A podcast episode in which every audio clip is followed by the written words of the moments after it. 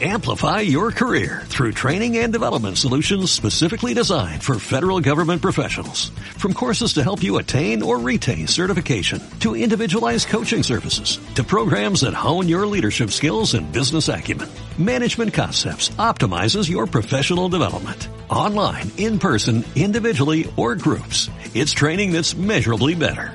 Learn more at managementconcepts.com. That's managementconcepts.com.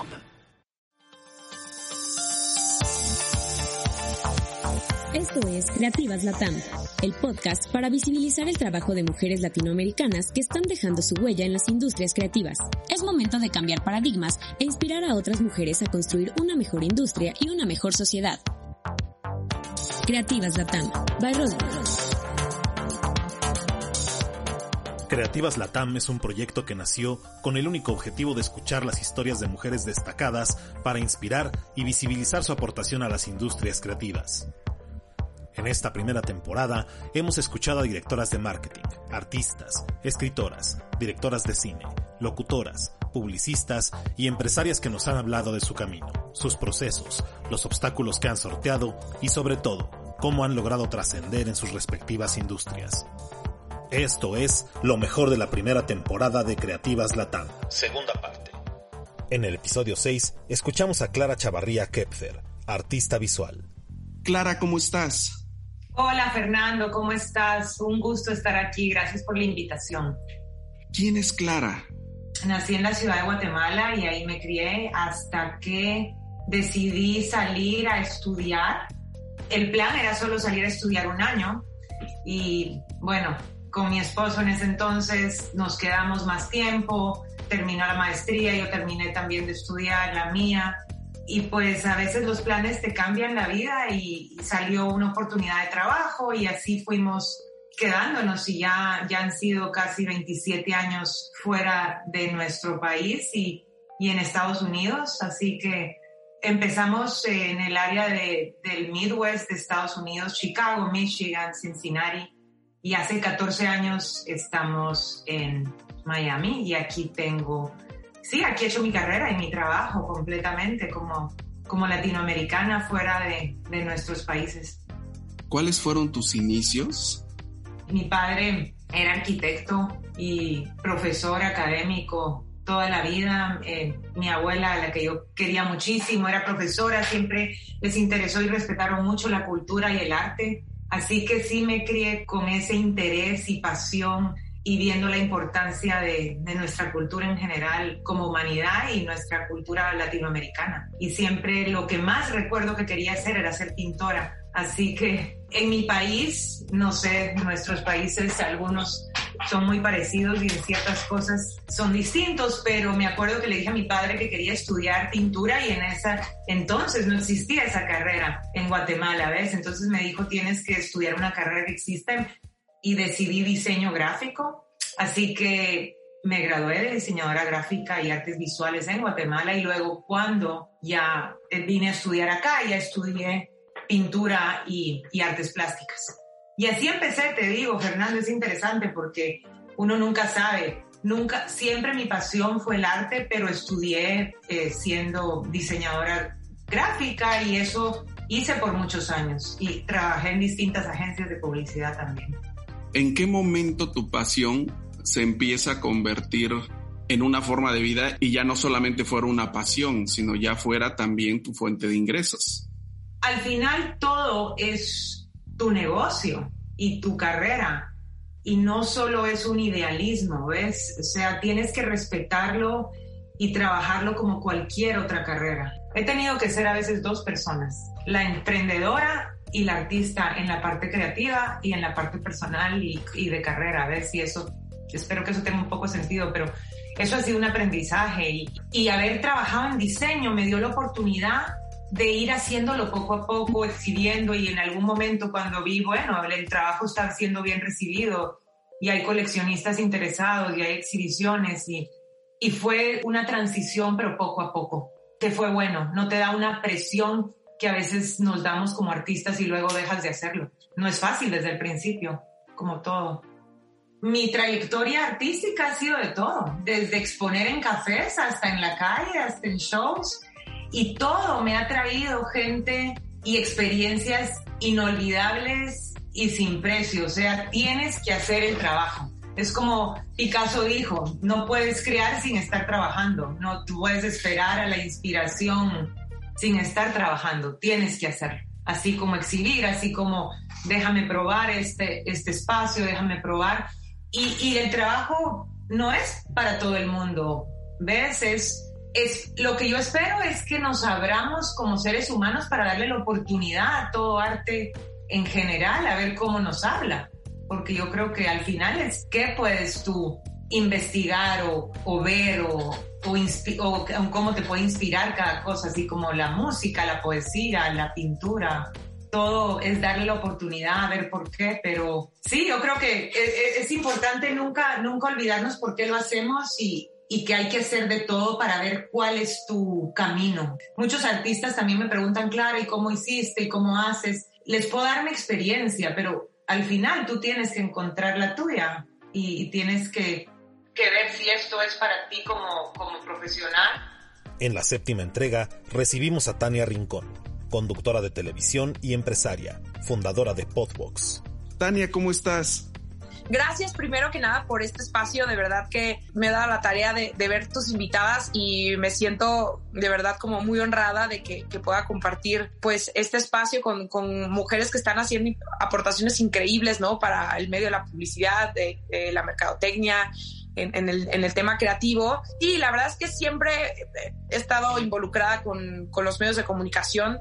empecé a ser conductora desde mucha vida, mucha vida, 16 años. Y siempre me ha gustado comunicar. Ahora estoy, estoy encontrando nuevas formas que, que me han resultado muy divertidas, ¿no? Lo más reciente que he publicado es mi podcast, pero sigo como conductora, ¿no? Estuve muchísimos años en Azteca, en Fox Sports, ahora estoy en Televisa, regresé después de muchos años, ¿no? Como conductora me, me encanta, me encanta la comunicación, me encanta el entretenimiento y pues sí, ya, ya con un camino recorrido. ¿Cómo fueron tus inicios? Trabajaba como payasita, me da mucha risa todavía contarlo, eh, en, una, fiestas infantiles los fines de semana y alguien llegó y me dijo que trabajaba en un canal de televisión de La Piedad y por supuesto que yo me reí y dije, esto no es cierto porque en La Piedad ni siquiera existe un canal de televisión. Me dijo, no, te juro que no es broma y tienes que venir, queremos hacerte un casting y bla, bla, bla. Me ilusioné, pero al mismo tiempo como que dudaba de, de esa información pero para no hacerte el cuento largo, fui al casting, tenía 16 años, me acuerdo perfecto, y era para un programa de revista juvenil. El programa se llamaba Oxígeno. Hice mi casting y me quedé como un año. ¿Por qué solo un año? Porque después me fui a estudiar la, la universidad a, Guadalajara, estudié en la Universidad del Valle de Majac, Ciencias de la Comunicación. Entonces, por eso solo me quedé un año. La piedad, pues sin duda, pues, me vio crecer en ese sentido de, de conductora pero el primer cuatrimestre de la carrera eh, hice también un casting para Canal 8, que Canal 8 es un, canal que todavía existe en Guadalajara, y me quedé en, un programa de autos que se llamaba Sobre el Asfalto, que para serte sincera, yo no tenía ni idea de que había todo un mundo eh, de modificaciones de autos, el famoso tuning, y que las válvulas, válvulas de alto flujo, o sea, había un mundo por conocer y que estaba explorando este, en este programa automovilismo y fue otra gran oportunidad porque finalmente poder combinar pues la carrera profesional, tus estudios, eh, ya tener un trabajo fue de las cosas más maravillosas que pude, pude haber hecho porque estaba aprendiendo, ¿no? Lo que, lo que veía en la teoría lo ponía en la práctica de inmediato y fue una experiencia, la verdad es que muy enriquecedora porque pues ya, ya tenía claro que, que sí, que lo mío era la conducción, ¿no? Como que de pronto cuando eres chiquita y eres chavita, todo el mundo te dé el avión y más si eres de la piedad y, no, porque lo que, pues lo que seguía para mí era un negocio heredado y quedarme ahí, tener una, una carrera pero regresar a tu ciudad natal, ¿no? Y para mí no, creo que mi futuro siempre estuvo afuera, siempre estuvo en la comunicación. Después de esto, pues entré a Televisa, hice muchas otras cosas, estuve en un programa con Luis de Llano que se llama Metrópolis, Obvio, pasé por un concurso de belleza, pues que para mí fue mi plataforma para entrar a los medios, pues a las grandes ligas acá en la Ciudad de México. Y desde hace ya más de 15 años estoy radicando aquí en la capital, ¿no? Yo provinciana, estoy radicando acá. Y ha sido un camino de verdad que, pues para mí lo considero lleno de mucho éxito. atrás de ese éxito hay muchas historias. ¿Qué sientes tú que ha sido como en lo que más te has equivocado y dices, wow, o sea, en esto me equivoqué, pero eso me ayudó a crecer y de eso aprendí?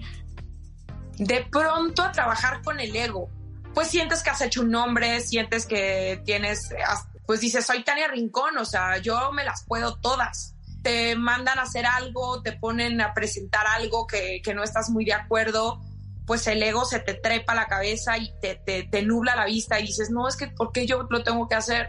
El trabajo es el que va a hablar por ti, no tu nombre, ¿no? En el octavo episodio tocó el turno a Verónica López Treviño, locutora y artista mexicana del doblaje. Démosle la bienvenida a Vero. Vero, ¿cómo estás? Ay, muchas gracias, Ver, muchas gracias por invitarme. ¿Quién es Vero? Soy comunicóloga, eh, me encanta la publicidad. En realidad yo siempre me quise dedicar a la publicidad, pero bueno, la vida me llevó por el camino del audio y de la locución, que bueno, ahora pues es mi pasión. Y, y me gusta mucho, me divierto mucho, me encanta la música pues me encanta experimentar con sonidos, o sea, es como de las cosas que más me gustan, porque además me parece que es como un poquito algo desconocido para mucha gente, el hecho de, pensar en el audio, porque no nos damos cuenta de lo importante que es hasta que nos lo quitan. O sea, si tú ves una película sin música, si tú ves una película pues sin voces, etcétera, pues tienes poco contacto con las emociones, ¿no? Entonces, este, yo me metí mucho en esto. Eh, he trabajado pues en un montón de lugares, en radio, en publicidad, en doblaje, he cantado, em, he hecho un poco de todo, voces en off para alfombras rojas de eventos, este, de todo. Y, y bueno, soy una mujer como muy perseverante, muy perfeccionista, eh, me gusta siempre estar innovando y, y soy como de, de, pues de pensar mucho en mis clientes y de pensar como nuevas maneras de conectarme. Entonces creo que eso pues me ha, me ha significado como mantenerme en el mercado por muchos años. Voy a cumplir en este 2021, bueno, cumplí en este 2021 28 años en la industria. Entonces, este, pues bueno, ya ha pasado algo de tiempo y me gusta muchísimo. ¿Qué tan compleja es esta industria? Es algo tan raro. O sea, de pronto, claro, uno se acostumbra porque pues de esto vive y le va uno encontrando el modo, ¿no? Primero que nada, así como los publicistas que pues en realidad venden ideas, ¿no? Es también vender los intangibles. O sea, finalmente se le da forma y, más o menos se crean unas tarifas basadas en ciertos criterios, pero la verdad, este, pues es como una cosa muy loca, porque pues son muchísimas las áreas en las que trabajamos, ¿no? Hacemos igual la imagen para un canal de televisión, para una estación de radio, o sea, los típicos de a continuación. No te pierdas, ¿no? Este jueves a las 20 horas en tal, o sea, todo esto que viste, por ejemplo, un canal, una estación, eh, además de los comerciales, las narraciones, los documentales, los videojuegos, el doblaje, bueno, hasta las maquinitas de, de pago de las tiendas departamentales, las inteligencias artificiales, que aunque no por contrato la gente que las hace pues no puede decir. Por supuesto que es una persona, sí, y todas estas pues son personas, ¿no? Entonces, este, es un mercado grande, es un, es un mundo como un mini mundo. De, las voces que has hecho, ¿cuáles son como las más este, conocidas? Una de mis favoritas es una de Transformers, de esta película de Bumblebee, que soy una super mala, una Decepticon, y que todo lo habla así. ¿Dónde está? O sea, es, como mala, mala, ¿no? Eh, Mascanata, que es un personaje de Star Wars, que como te digo, es una anciana es una sabia y es como íntima de, de Han Solo. Entonces todo es como Han Solo y todo el tiempo lo regaña y todo el tiempo le da consejos y, y recientemente eh, tuve la gran oportunidad que ha sido maravilloso eh, hacer a uno de los personajes más bonitos en la película de Soul yo soy Jerry, ¿no? Que guía a las almas cuando recién llegan ahí a este lugar, ¿no? Y entonces es la que dice, soy la combinación de todos los campos cuánticos del universo. Y que dice como, coyotito calladito, coyotito calladito. Sí, me acuerdo. Al noveno episodio llegó Alexia García del Río, joven promesa de la dirección y producción cinematográfica. ¿Quién es Alexia?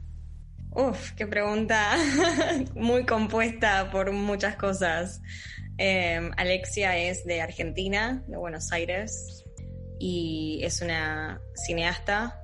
Trabajo eh, como manager del departamento de postproducción en una productora acá en Estados Unidos. Y, como dije, bueno, es una, es una pregunta súper compuesta, ¿no? Por, por, un montón de cosas que hacen a, una persona, pero Alexia es una amante del cine y, de la escritura, de la literatura y de muchas cosas, la música, así que me, gusta todas las artes y siento que el cine es una gran conglomeración de todas las artes que me encantan por separado, juntas. Entonces siempre fue mi método de expresión más importante, creo que el, hacer películas y el, y el hacer cine. Son nueve hermanos, si no me equivoco. Sí, somos nueve. Entonces, ¿jugabas con ellos y eran como tus actores y los dirigías? O, cómo era? Sí, y con mis amigas también. Siempre, siempre hacíamos, cuando venían a mi casa, el, juego era que estábamos grabando una película. Entonces, éramos todos como actores eh, eh, jugando un rol y de hecho tenemos un montón de películas caseras, viste, de, esa época, con, las cámaras de esa época y, todo, pero las tengo en la computadora porque las pasamos grabando escenas y grabándonos entre nosotras, sobre todo te digo mucho con mis amigas, jugábamos a mundos enteros, creábamos ciudades en mi living y, y era como el programa del fin de semana, era qué película vamos a jugar hoy y, y, era muy, muy divertido, muy dinámico y bueno, crecer con muchos hermanos también de muchas edades te abre mucho la cabeza, yo creo, para los dos lados, ¿no? Porque tenés la influencia más grande de las generaciones más grandes que la mía y la influencia de las generaciones más chicas que la mía. Y ahora, Alexia, ¿qué complicaciones has tenido que pasar? Uf, muchas complicaciones. Eh, la verdad que, bueno, tuve, esto es medio un cliché, ¿no? Pero mi primer amor y mi primer heartbreak lo pasé sola también a los 21 años. Allá yo vivía con, con la persona con la que estaba sumamente enamorada y, fue como un, un, gran maldazo de agua de agua fría, em, que casi renuncio a mis sueños, casi me vuelvo de la tristeza que tenía en ese momento. Em, pero me acuerdo que dije, cuando tenía los papeles para firmar y para dejar la universidad, que me tenía que ir en 15 días y lo firmaba, y me acuerdo que dije, no, yo vine acá y renuncié a mi vida en Argentina y peleé por estar acá mucho más allá de conocer a nadie y de que nadie interfiera con mi vida, así que no voy a dejar que esta persona tome esto de mí también. Y en este último tiempo, eh, verdad que estuve con muchas eh, struggles con el mental health. Me diagnosticaron bipolaridad, con lo cual, bueno, es, es todo un struggle eso de por sí, ¿no? Eh, adaptarte a una nueva realidad y a una nueva voz entonces, creo que esas son las luchas un poco más fuertes que, tuve que aprender a navegar en mis seis años acá. Eh, fueron más que nada, más que nada mi salud mental y, y, los heartbreaks que tuve con la gente que, conocí y que me encontré en el camino, ¿no? ¿Qué otros sueños tienes? Eh, me encantaría hacer documentales, me encantaría irme a Asia, África, eh, me encantaría viajar por el mundo haciendo documentales y, mostrando verdades y, conociendo culturas y inmersiéndome en esas culturas hasta poder sacar algo súper fructífero de eso. Me encantaría adoptar, no quiero tener hijos propios, me encantaría simplemente poder adoptar la mayor cantidad posible. Eso surgió en Argentina, que, que yo con una amiga mía empezamos un proyecto que se llamaba Cuerdas Azules, sigue existiendo Cuerdas Azules Em, que básicamente es una organización sin fines de lucro que trabaja con eh, ayudar a chicos que están en el hospital, que muchas veces están en situaciones terminales o, severas, Y, bueno, me, me, alegra en el alma que cuando me fui, por suerte, creció un montón. Mi amiga fue una, una genia que, que, pudo seguir con ese proyecto y, y, y llevarlo a lo que es hoy. Eh, entonces me encantaría poder adoptar lo más que pueda con la plata que tenga para cuando llegue el momento. Eh, pero bueno, me encantaría viajar antes que eso y, hacer mucho cine por todas partes del mundo y conocer muchas culturas y, viajé a India, viajé, tengo amigos en cine en muchas partes del mundo y me encantaría poder explorarlas todas, la verdad. Y para finalizar este segundo resumen, escuchemos a Tania Tolzá, Group Account and Planning Director del Centro de Excelencia de Heineken México y América, quien platicó con nosotros en el episodio 10 de la primera temporada de Creativas Latam. ¿Cómo empiezas? ¿Cuáles son tus inicios? Mira, eh, prácticamente tengo casi ya 20 años de experiencia, ¿no? Este, empecé relativamente joven en este negocio, ¿no? Y todo a partir de una inquietud, ¿no? Ahorita que te comentaba que era inquieta, justamente sale de ahí. Yo empecé estudiando derecho, cosa muy extraña, ¿no? Este, en el camino, ¿no? Me di cuenta que no era lo mío, ¿no? Que definitivamente el tener que memorizar, sin a veces utilizar tanto el pensamiento, racionalizar, como que dije, no me encanta, ¿no? Y por ahí pasé por una crisis en algún momento de un semestre de la carrera en el que dije, no es lo mío, un paso para atrás, tomar vuelo y ver qué realmente es, ¿no? Y después de analizar que me gustaban las artes, que me gustaba el periodismo, que era fan de la mercadotecnia, que me encantaban los anuncios, dije, ¿por qué no estudio comunicación? ¿no? Y, este, y fue así como llegué a la carrera indicada. ¿no? Eh, estudié comunicación en la Universidad Iberoamericana, pero esta inquietud me llevó a decir, estoy en el camino correcto, realmente ahora sí será lo mío, ¿no? Y desde segundo semestre de la carrera, cuando normalmente nadie se le ocurre levantar la mano y decir, quiero ser trainee, quiero ser pasante, tuve eh, la oportunidad, gracias a partir de mi papá, que en aquel entonces era este, muy amigo del CEO de Warner Lambert, ¿no? En lo que era antes Warner Lambert, que se dividía en Adams y La Campana. Eh, de platicar con él, es una persona que a mí me marcó muchísimo, lo puedo llamar inclusive como una especie de padrino, ¿no? Tuve una plática con él y dije, mira, estoy estudiando esto y el otro, y me dijo, ¿por qué no pruebas? ¿Por qué no pruebas? Te puedo mandar como pasante, como trainee a nuestra agencia de publicidad, ver si realmente por aquí vas y fue como tomé, tomé la oportunidad. La verdad es que fue un gran salto decir, órale va, ¿no? Y este, y en los primeros meses me di cuenta que era lo mío, ¿no? Que a mí me encantaba, me apasionaba todo lo que era mercadotecnia, publicidad, el tema de comunicarnos con los consumidores, el tema de operar una cuenta.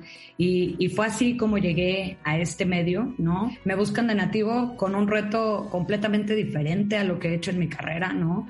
Este, que es pues liderar eh, el área creativa del Centro de Excelencia Heineken. No, perdón, ya dije la marca. Este, no, no. No hay ningún problema. No, y aquí era, pues ponte todas las camisetas, ¿no? O sea, eres planner, eres cuentas, eres este, también creativo, ¿no? Y, y la verdad, y en temas digitales, ¿no? O sea, tengo un tema digital y ahí sí me brillaron los ojos porque dije, es algo que de verdad en México ha crecido muchísimo, ¿no? La ambición de todas las marcas llegar a ciertos niveles de conexión a nivel digital. La pandemia lo aceleró por completo, ¿no? Y este, y pues obviamente a quien no le gusta tener Heineken en su, en su currículum, ¿no? Claro. Este, y ahora, Tania, ¿qué sigue? ¿Qué sigue? Pues seguir creciendo y aprendiendo, ¿no? Y, y seguir fomentando el que la industria vaya evolucionando, ¿no? Eh, seguir imponiendo tendencia, ¿no? Y ayudar a que este, las marcas vayan eh, creciendo, el, todo el funnel de comunicación vaya evolucionando, se vaya adaptando, ayudar a mis marcas hoy a lograr sus objetivos, ¿no? Hoy estoy bien aquí, hoy nadie me ha buscado, ¿no? Entonces, este, hoy mi enfoque está 100% con el Centro de Excelencia Heineken en Nativo, ¿no? Y lo que tengo que seguir haciendo es seguir aportando este granito de arena para que cada una de las marcas que hoy tengo a cargo sigan creciendo, sigan cumpliendo sus metas, sus objetivos y la parte del equipo es súper importante. La gente que tienes a tu cargo la tienes que seguir desarrollando y para mí eso es fundamental, ¿no? Gracias a Dios, hasta puedo decirte que tengo un equipo siempre de back, ¿no? O sea, si es que se me va esto, ah, perenganito, te vienes para acá, ¿no? Y, y esa es una parte increíble de mi carrera, que toda la gente con la que he trabajado cuando sabe, cuando supieron que regresaba es, jefa, no te olvides que por acá, por acá, por acá, por acá. Es una parte muy padre, ¿no? Entonces, este, pues seguir ayudando a crecer la industria, ¿no? A dejarla bien parada, ¿no? Entre todos los colegas y este ya seguir formando grandes profesionales, ¿no? Que el día de mañana se van a convertir también en pues en líderes de opinión, ¿no? Y líderes de la industria. Esto fue lo mejor de la primera temporada de Creativas Latam. Segunda parte. Creativas Latam by Rodrigo.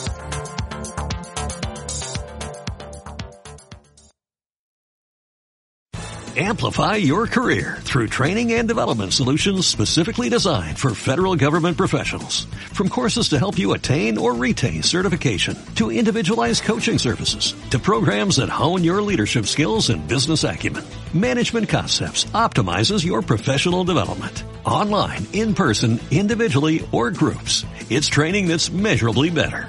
Learn more at managementconcepts.com. That's managementconcepts.com.